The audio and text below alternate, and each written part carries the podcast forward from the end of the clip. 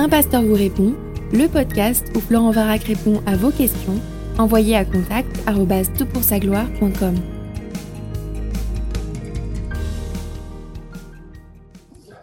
Bonjour à tous, la question est posée. En lisant l'Ancien Testament, je me demande souvent quel est mon lien filial et spirituel avec le peuple d'Israël en tant que chrétien, chrétienne, français du 21e siècle. Comment devrais-je m'approprier par conséquent les récits du peuple d'Israël? Merci, j'apprécie vraiment ce podcast et TPSG dans son ensemble. Soyez bénis. Écoute, merci beaucoup pour ta question et je me suis dit que je pouvais être mieux équipé dans ma réponse en invitant mon cher ami, on est aussi membre d'une même famille, Josué Turnil, qui est le directeur de Juifs pour Jésus France. Josué, bonjour. Shalom, Florent, shalom. Alors, ce n'est pas la première fois qu'on est ensemble sur euh, ces euh, podcasts, et donc je suis vraiment content qu'on puisse dialoguer de, ceci. Comment est-ce que tu répondrais euh, de façon initiale un peu aux propos qui est tenu par, par notre internaute? Alors, j'aimerais remercier cet internaute pour cette question, et j'espère que d'autres croyants en Yeshua peuvent se la poser, ou l'approprier en tout cas. Et j'aime beaucoup cette idée de filiale euh, relation filiale. Je crois qu'elle est juste comme descriptif parce que euh, nous sommes tous les enfants spirituels euh, des apôtres. comme diraient nos amis plutôt catholiques ou traditionnels, les saints apôtres. Tous ces saints apôtres étaient juifs. Donc, quelque part, le lien filial, c'est que nous, qui connaissons l'Évangile, qui connaissons le Seigneur, peu importe où nous sommes, en Afrique, en, Europe, euh, aux États-Unis, nous sommes tous là grâce à des Juifs qui ont vu en Jésus l'accomplissement et l'épanouissement de toutes les promesses que Dieu avait données à Israël. Et ces apôtres, au début, euh, ne pensaient, et c'est clair pour ceux qui lisent le Nouveau Testament, pensaient que c'était que l'évangile était un truc juif pour les juifs. C'est drôle de le penser comme ça, mais, mais pour les disciples de Jésus, ils n'avaient aucune idée que cet évangile allait pouvoir se répandre aux non-juifs. Oui, c'est très amusant. Je te, euh, effectivement, je te rejoins tout à fait dans cette, dans cette perspective. Et les apôtres ont eu de la peine à comprendre que c'était pour les nations également.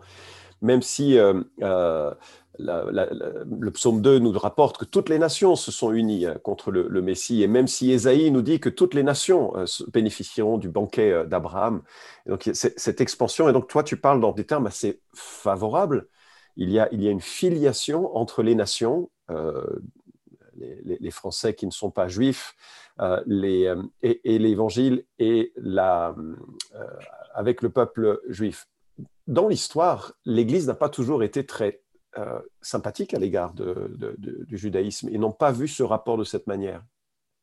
Malheureusement, euh, malheureusement. Euh, mais si on pense Église, il faut penser que l'Église a commencé à Jérusalem il y a 2000 ans, à la fête de Shavuot, la fête de Pentecôte, où il y avait des Juifs religieux, pieux, qui étaient là parce que c'est une fête qui réunit les Juifs religieux, les Juifs qui pratiquent la religion juive.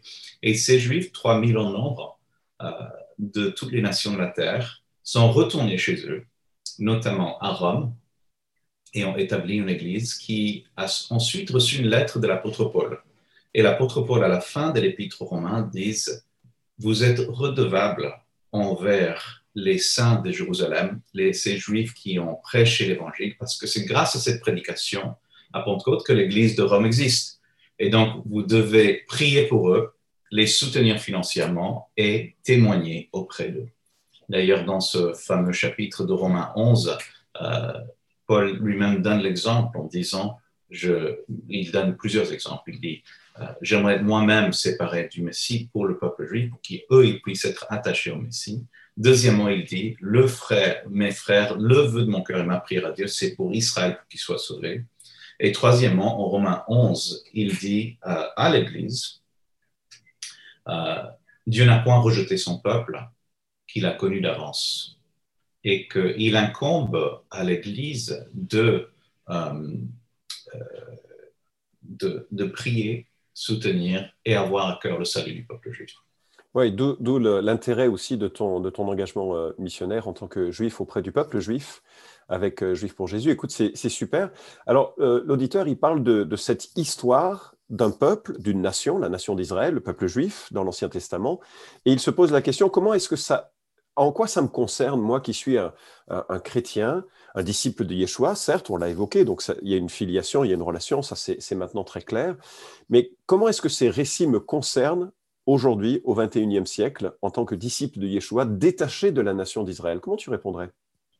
Alors, je, dirais qu'il euh, euh, y a une belle opportunité devant. Fait, il y a une culture richissime à découvrir qui est liée à la Bible. Et euh, si on a parlé de Shavuot, on peut comprendre vraiment ce, que, ce qui s'est passé en Acte chapitre 2 en approfondissant la fête juive de Shavuot, où on va aller bientôt vers la période de Pâques alors Pâques, pour les chrétiens, c'est vraiment la, mort et la résurrection de Jésus. Et je dis Amen à ça. Mais le dernier repas de Jésus était un céder de Pessah. Et de découvrir ce que le peuple juif fait aujourd'hui, ce que Jésus et les disciples ont fait euh, lors de ce dernier soir de Pessah, c'est une riche expérience pour la foi, non pas à, à, détériorer ou à diminuer l'importance de Pâques, au contraire, ça va l'approfondir, ça va l'épanouir. Oui, parce qu'en fait, quand on regarde l'Écriture, ne serait-ce que l'Apocalypse, le dernier livre du Nouveau Testament, euh, je crois qu'il y a presque une 200 allusions ou citations à, au Tanakh, c'est-à-dire la Bible juive, l'Ancien Testament. Et dans le Nouveau Testament, il y a énormément de citations ou d'allusions à l'Ancien Testament. Donc il y a vraiment une continuité dans, ce récit. Donc les choses qui concernent le chrétien euh, eh ben, sont également dans le Tanakh, dans, dans la Bible juive. Euh, tu serais d'accord avec ça? Comment est-ce que l'on peut en profiter de cet écrit? Euh, alors, c'est intéressant que tu parles d'Apocalypse parce qu'un ami, un ou deux, Sylvain Romerovski, vient d'écrire un commentaire sur l'Apocalypse. Et j'en ai parlé à Sylvain de cette situation. Il y a un, grand missionnaire parmi les Juifs. Euh, pardon, excusez-moi. On est dans le direct, c'est normal? Oui, dans le direct, oui. Attends, je vais juste attendre, là.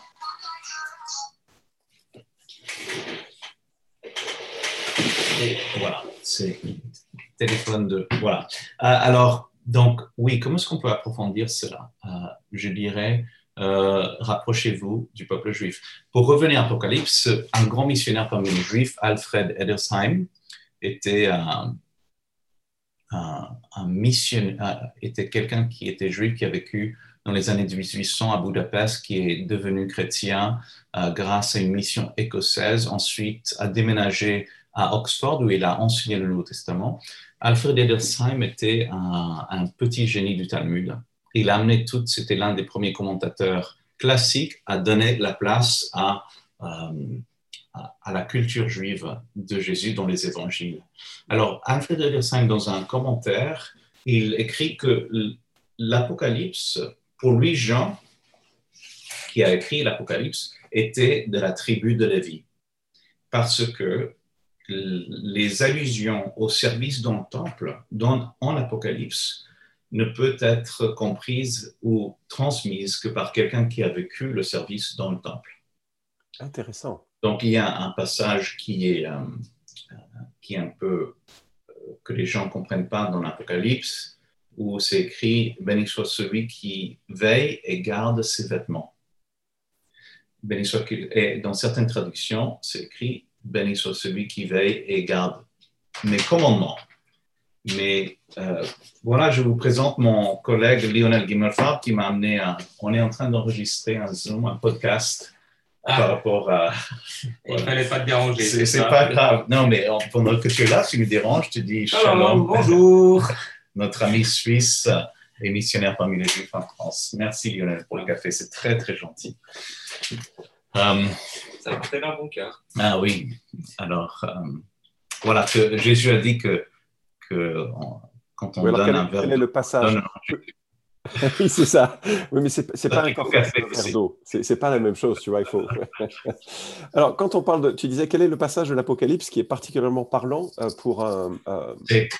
Alors, pour, euh, donc il y a une phrase béni soit celui qui veille et garde ses vêtements certaines traductions de la Bible disent Béni soit celui qui veille et garde les commandements ou garde mes commandements.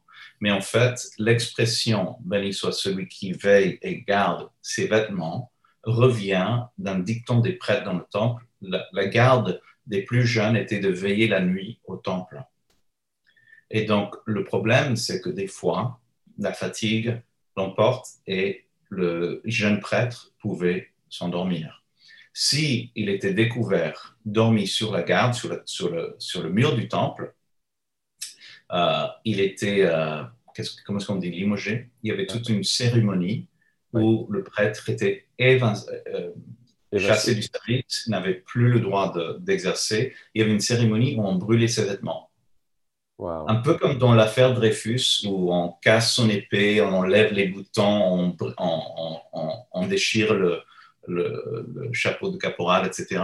Euh, de la même manière, on avait cette, tradition dans le temple où on brûlait les vêtements, ce qui était le signal d'adieu pour ce prêtre. Et donc, l'apôtre Jean, qui écrit l'Apocalypse, voit euh, dans ce lieu céleste à l'image du temple, à plusieurs reprises dans le texte. Et ça, c'est l'un des exemples euh, qui s'applique à nous, que nous devons veiller, à remplir notre devoir et ainsi garder nos vêtements. Et bien sûr, les vêtements du Seigneur sont les vêtements de justice, les vêtements qui nous donnent. Euh, bon, ben, on peut rentrer dans ce qui est le vestimentaire dans l'Ancien Testament, dans le Nouveau Testament. Jésus utilise ça dans les paraboles par rapport à la personne qui est mal habillée au mariage. Euh, qui vient avec des, vêtements qui ne sont pas dignes de, de l'occasion de cet événement. Voilà. Donc, c'est très enrichissant, tout ça. Donc, pour la personne qui veut découvrir, euh, il y a tout à découvrir. C'est vraiment une belle opportunité de plonger euh, le regard dans le peuple juif et dans des commentateurs qui font allusion à, cette culture juive. Oui, moi j'ai été euh, frappé, on a participé, ou j'ai participé à une conférence qui s'intitulait Christ mort pour nous. Et on trouvera euh, les, conférences sur YouTube. On était plusieurs orateurs à, réfléchir à, la mort du, Messie, enfin de, Yeshua. Euh, alors c'était pour un auditoire qui était plus vaste que le, peuple juif, mais on m'a donné la, charge de parler de Yom Kippour, du euh, jour du grand pardon, et c'était très enrichissant de voir, bien sûr, combien cette cérémonie euh, préfigure un, sacrifice parfait qui, venait, euh, qui, vient plus tard. Un collègue a, prêché sur Ésaïe 53, l'un des quatre poèmes majeurs euh, du prophète Ésaïe, qui annonce un serviteur qui viendrait mourir pour nos, péchés. Et je pense qu'il faut, faut, vraiment réaliser que l'histoire de la Bible est une histoire unie, malgré ses 66 livres, ses 40 auteurs, 16 siècles de rédaction minimum. Et, nous avons un livre qui s'ouvre sur un paradis, se termine sur un paradis, et tout un drame qui se joue, ce drame qui touche la nation d'Israël, qui touche euh, la, venue de cette promesse déjà faite en Genèse 3.15 que de la femme naîtrait un enfant qui écraserait le serpent. Et donc il y a une connexion, il faudrait vraiment pas se priver du Tanar de, l'Ancien Testament, et surtout cultiver ce que je crois tu as, tu as évoqué un petit peu au début, cette, euh, réflexion, cette reconnaissance pour, euh, pour le peuple juif qui a laissé à l'humanité un si beau trésor, un trésor dans l'écriture et un trésor dans son Messie, et, de cultiver cette, cet euh, amour, cette prière pour le peuple juif. Il n'y a certainement aucune place pour un quelconque mépris à ce sujet. Euh, maintenant, peut-être une, tu, aurais un dernier mot qui nous, permettrait un peu de, euh, donner euh, une réflexion un peu finale sur cette question de la filiation entre les, disciples de, Christ et le, et le peuple juif. oui, une citation de l'apôtre Paul. Or, or, si leur chute a été la richesse du monde et leur amoindrissement la richesse des païens, combien plus en sera-t-il ainsi quand ils se convertiront tous? Je vous le dis à vous, païens, en tant que je suis apôtre des païens, je glorifie mon ministère, afin, s'il est possible, d'exciter la jalousie de ceux de ma race et d'en sauver quelques-uns. Car si leur rejet a été la réconciliation du monde, que sera leur réintégration, sinon une vie d'entre les morts? Nous célébrons à Noël l'incarnation de Jésus, la naissance du Sauveur du monde. Mais ce Sauveur est né dans une race, dans une culture, dans une civilisation, dans un peuple. Et Dieu ne fait pas abstraction de cela. Paul nous le rappelle, que ce peuple est un peuple que Dieu lui-même a créé et avec qui il a encore un plan pour se glorifier. Donc n'oublions pas le peuple juif, Israël, et le futur que Paul voyait et le futur que Dieu a préparé pour eux. Écoute, merci beaucoup Josué. On était dans un, direct euh, euh, très euh, improvisé, mais c'était vraiment bienfaisant de pouvoir discuter de ces choses. Et, et, si quelqu'un veut aller plus loin, comment est-ce que quelqu'un peut découvrir? Est-ce qu'il y a un livre que tu recommandes qui permettrait de découvrir un peu la culture juive qui se manifeste dans l'Évangile? Tout à fait. Alors, il y a deux livres que je recommande. L'une, c'est Le Messie dans la Pâque, qui vient de sortir à la Maison de la Bible l'année dernière, qui explique ça, c'est un très bon endroit où commencer parce que.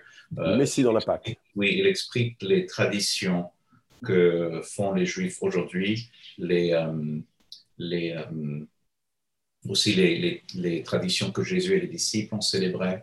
Ça, c'est très, très bien. Et si vous voulez connaître, connaître un peu plus sur les Juifs qui viennent au Seigneur Jésus, aussi un livre que j'ai édité, que j'ai collecté des témoignages des Juifs qui sont venus à Christ. Et ça s'appelle le livre Ils ont rencontré leur Messie. OK. Alors je note. ces deux livres sont une bonne introduction. L'une au contexte culturel juif de Pâques. Euh, c'est approprié pour ce, qu'on va célébrer ensemble et aussi pour connaître un peu plus sur les Juifs et le peuple juif. Ils ont rencontré leur Messie. Alors donc je rappelle ces, euh, deux livres, Seil Rosen et Moshe Rosen, Le Messie au cœur de la Pâque juive, donc ça c'est le titre exact, publié euh, à la Maison de la Bible. Et puis, ils ont rencontré leur Messie, un ouvrage de témoignage qui saura un peu te donner euh, euh, quelques, quelques repères, même émotionnels, parce que c'est plein de... Euh, c'est très touchant comme, comme ouvrage avec ces, personnes qui, ben, comme, comme nous tous, découvrent un Messie avec des arrière-plans très, très différents, et puis des a priori aussi, parce que euh, très souvent, malheureusement, euh, le, la chrétienté s'est fait connaître sous un angle absolument horrible en, termes de son, regard sur le, euh, sur, le judaïsme et sur le peuple juif, qui est totalement inapproprié. Et, je crois qu'il est temps de, réaliser la richesse de notre héritage par, par le peuple juif dans, dans, l'Évangile. Merci à toi, Josué. plein de, de grâce et de paix pour toi et pour ton ministère. Merci, shalom, shalom, à toi aussi. Vous pouvez suivre cette chronique hebdomadaire Un pasteur vous répond sur SoundCloud, iTunes et Stitcher. Retrouvez les questions déjà traitées sur toutpoursagloire.com. Si vous aimez ce podcast, merci de le partager sur les réseaux sociaux et de laisser une note sur iTunes. À la semaine prochaine!